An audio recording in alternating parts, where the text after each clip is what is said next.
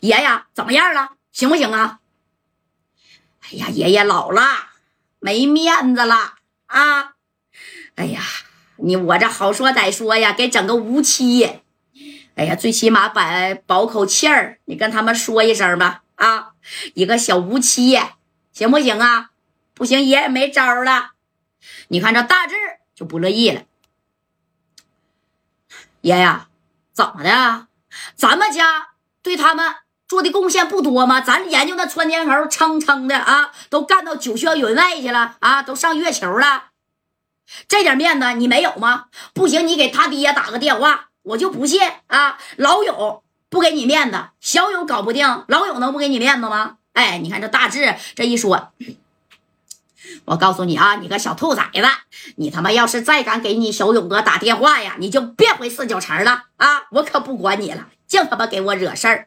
那老李家是咱能惹的吗？啊，伴君如伴虎啊！小子你不懂啊！哎，这老头明白呀！啊，整不好啊，把你爷这对小翅膀啊，人家就咔吧一下就能给我砍了。我在这红墙大院还不一定能住下呢。你个兔崽子，你想气死我呀？你看这。大志一听，这爷生气了，别给老头气个好歹的。那行了，爷，那这事不用你管了啊，反正最起码不用斩立决了。行，我知道了啊，我不行，我亲自找一下刘勇吧。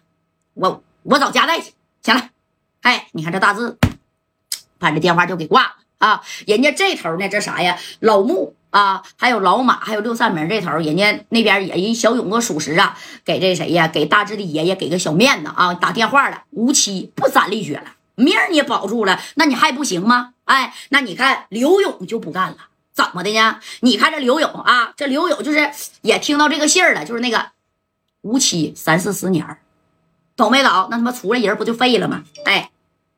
你看，就这么的，这刘勇一合计不行啊，我必须得给吴孝南救出来呀！啊，吴孝南要是不救出来，我刘勇我怎么跟他称兄道弟呢？对不对？这刘勇这个左思右想，就想了一个招儿啊，他跟加代说话，正宫已经说不上了，戴哥正在气头上，这戴哥在屋。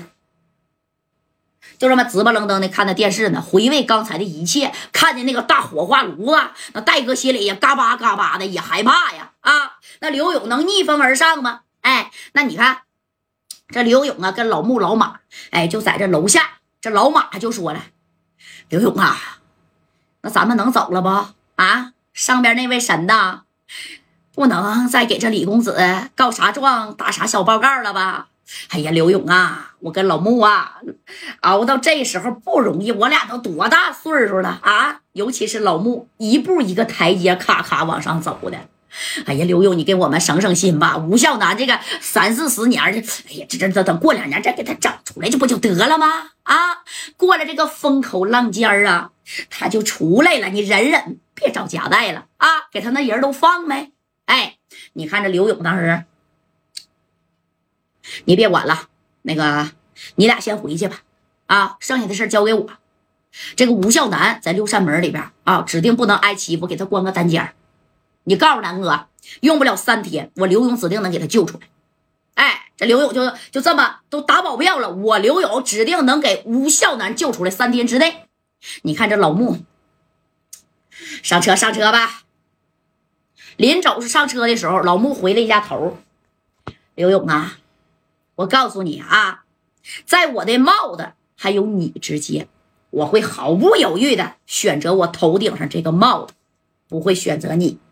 你自己办事儿啊，有点分寸啊，别再办砸了，听见了吗？